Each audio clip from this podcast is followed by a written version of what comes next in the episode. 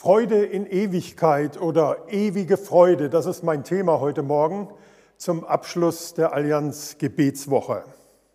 Zu Beginn meiner Ausführungen möchte ich uns einen Bibeltext lesen aus dem letzten Buch der Heiligen Schrift, aus der Offenbarung im Kapitel 21, die bekannten Verse 1 bis 5a. Ihr seht den Text hier auch an der Wand und ich möchte ihn lesen.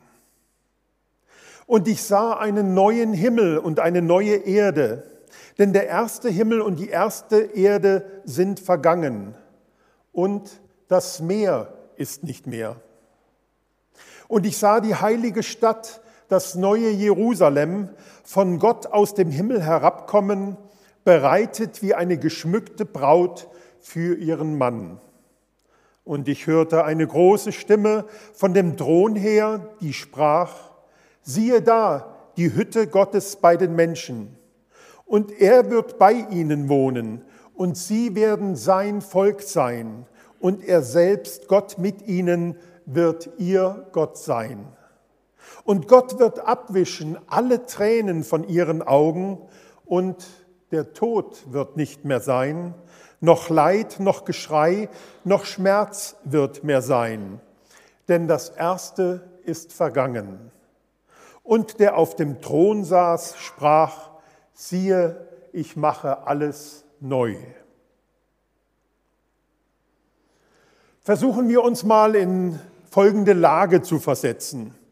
Du bist vielleicht Anfang 30 und hast für dich den festen Entschluss getroffen, Deutschland zu verlassen und nach Neuseeland auszuwandern. Seit Wochen bist du natürlich bestrebt, viel über deine zukünftige Heimat, über das dortige Klima, über die Arbeitsmöglichkeiten, die du dann haben wirst, über die Einwohner und deren Sitten und Bräuche zu erfahren. All das sind Themen, die dich brennend interessieren und du scheust keine Zeit und du scheust keine Mühen, so viel wie nur möglich über deine neue Heimat zu erfahren. Nun, der Zeitpunkt drückt immer näher, an dem du das Land deiner Geburt verlassen und den Rest deines Lebens in einer völlig neuen und bezaubernden Umgebung in Neuseeland verbringen wirst. Ich übertrage. Wenn wir Christen hoffen, einmal für immer in einem viel besseren, himmlischen, ewigen Leben zu sein, täten wir doch gut daran, uns alles Wissen, das wir darüber bekommen können, zu verschaffen. Das klingt doch eigentlich plausibel, nicht wahr? Jonathan Edwards, der große englische Missionar und Prediger aus dem 18. Jahrhundert, hat oft über den Himmel gesprochen. Er sagte, es ist empfehlenswert, dieses Erdenleben nur als Reise zum Himmel zu betrachten. Eine Reise, der wir alle anderen Angelegenheiten unseres Lebens unterordnen sollten.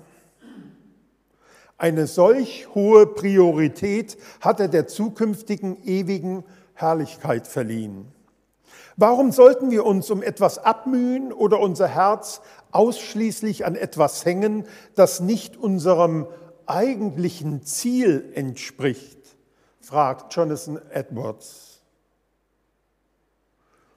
Es ist doch eigentlich als tragisch zu bezeichnen, dass viele gläubige Christen keine oder kaum Freude empfinden, wenn sie an den Himmel denken. Warum nicht? Welche Gründe sind dafür maßgebend?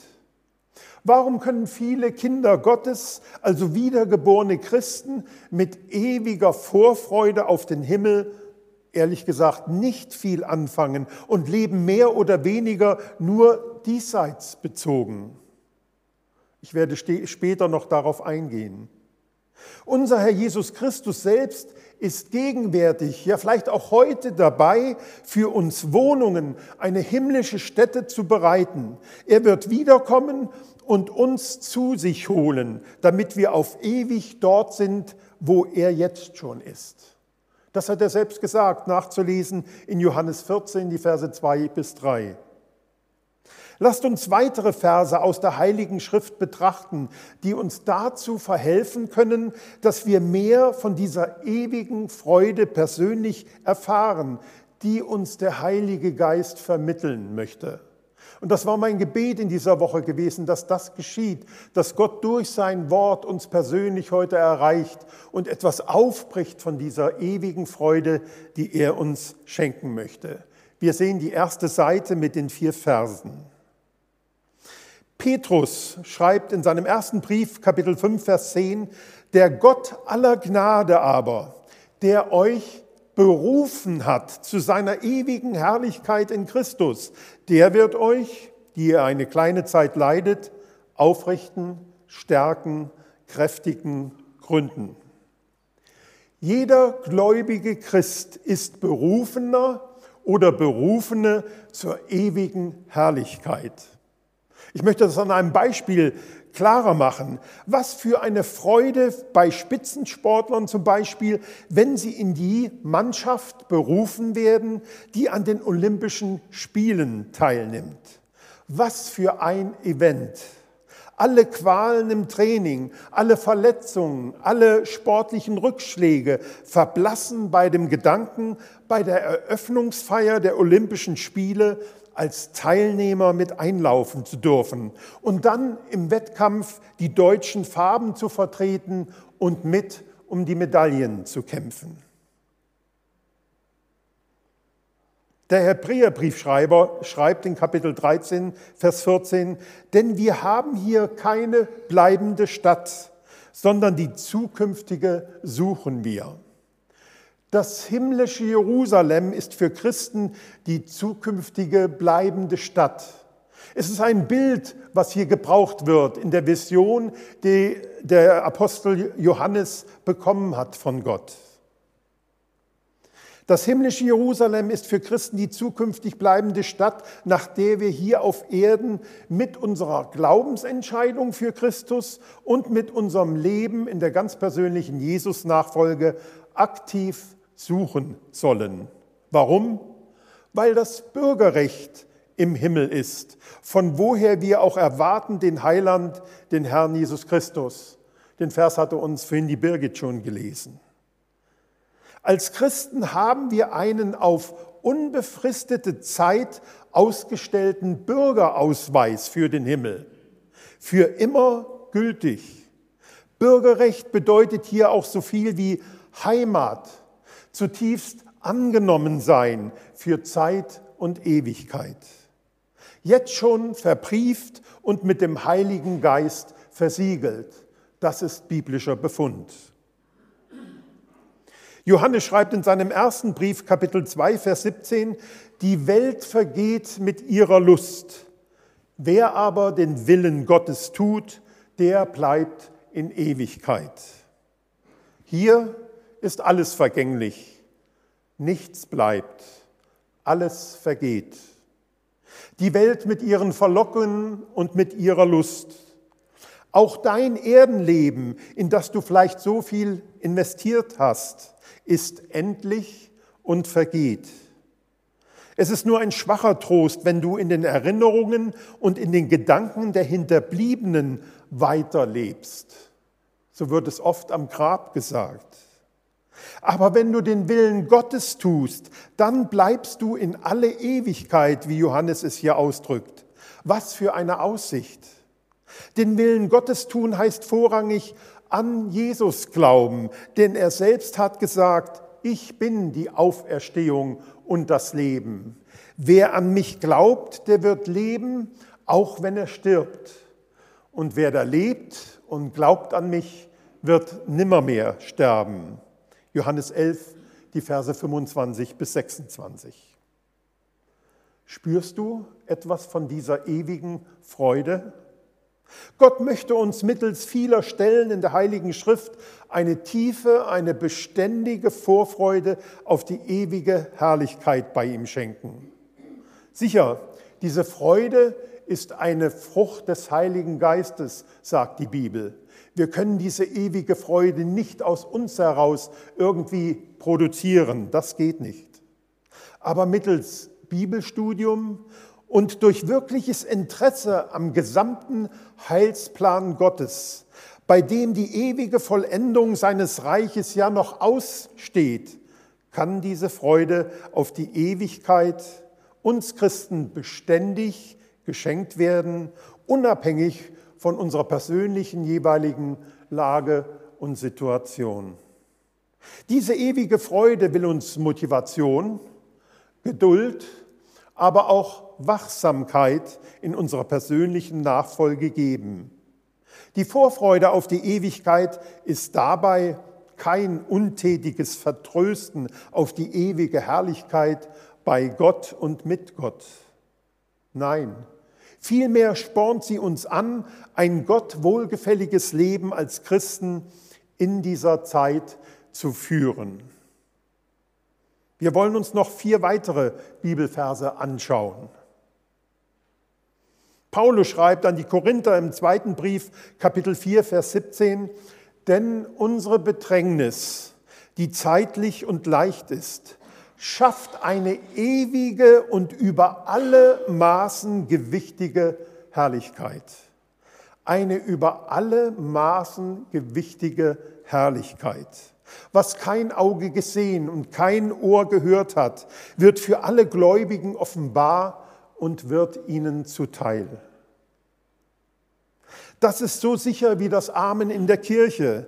Jedes belächelt werden als Christ, alle Benachteiligungen im Leben, ja sogar Verfolgung, Folter und hin, bis hin zum Märtyrertod lohnen sich in Anführungsstriche im Hinblick auf die über alle Maßen gewichtige Herrlichkeit in der Ewigkeit bei Jesus Christus zu sein.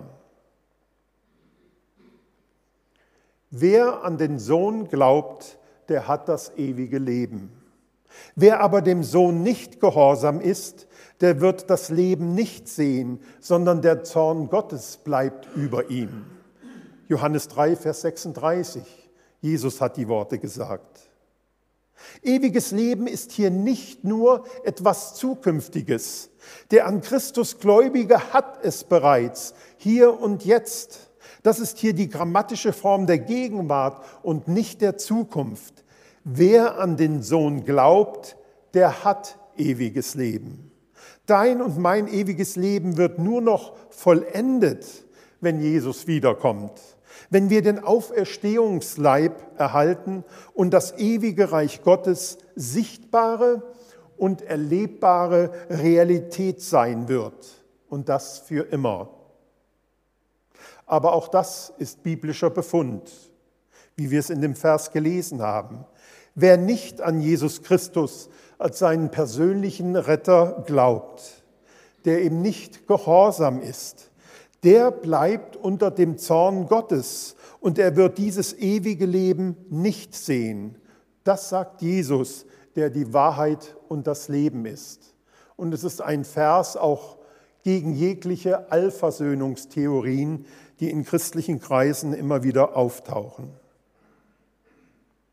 Ein wunderschöner Vers, auch aus dem Alten Testament auf die Ewigkeit bezogen, Psalm 37, Vers 28, da heißt es, denn der Herr hat das Recht lieb und verlässt seine Heiligen nicht. Ewiglich werden sie bewahrt, aber das Geschlecht der Frevler wird ausgerottet. Wunderbar, nicht wahr? Gott, der Herr, ist treu. Er verlässt seine Heiligen nicht. Er steht für immer zu seinen Kindern und er wird sie ewiglich bewahren. Was für eine im Glauben erfahrbare tiefe Geborgenheit, was für eine Sicherheit, auch wenn vielleicht hier im Leben das ein oder andere drunter und drüber geht.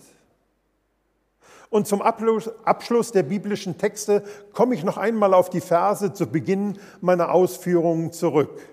Offenbarung 21, die Verse 3 und 4. Lasst sie mal richtig auf euch persönlich wirken. Und er wird bei ihnen wohnen und sie werden sein Volk sein. Und er selbst, Gott, mit ihnen wird ihr Gott sein. Und Gott wird abwischen alle Tränen von ihren Augen, und der Tod wird nicht mehr sein, noch Leid, noch Geschrei, noch Schmerz wird mehr sein, denn das Erste ist vergangen. Was für eine atemberaubende Aussicht auf unsere Zukunft. Paradiesische Zustände in Frieden und Harmonie und in Gemeinschaft mit Gott, meinem Schöpfer, meinem Erlöser und meinem Herrn.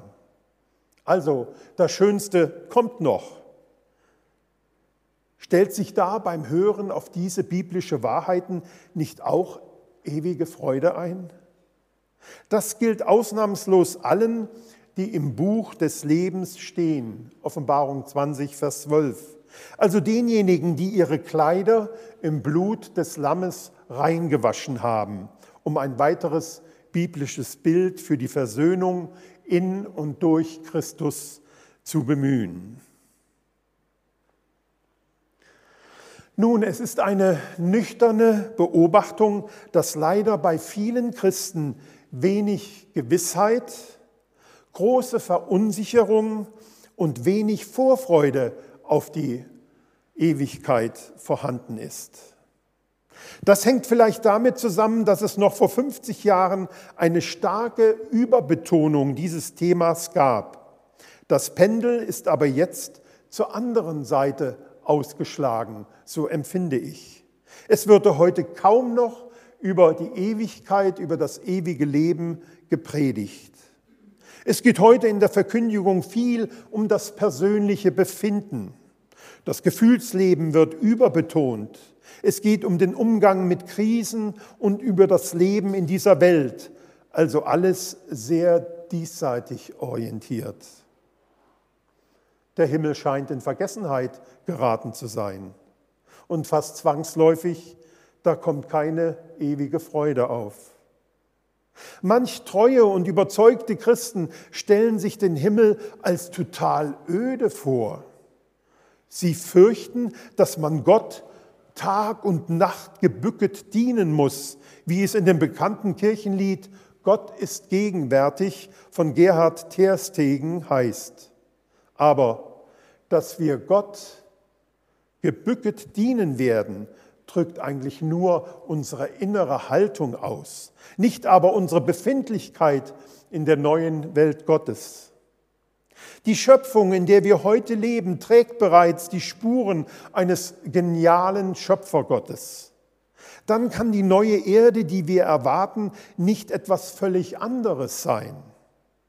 Es würde allem widersprechen, was Jesus über die Ewigkeit sagt. Er sagte seinen Jüngern zum Beispiel am Gründonnerstag, dass er das letzte Mal mit ihnen feiert, bis er im Reich seines Vaters wieder mit ihnen feiern werde.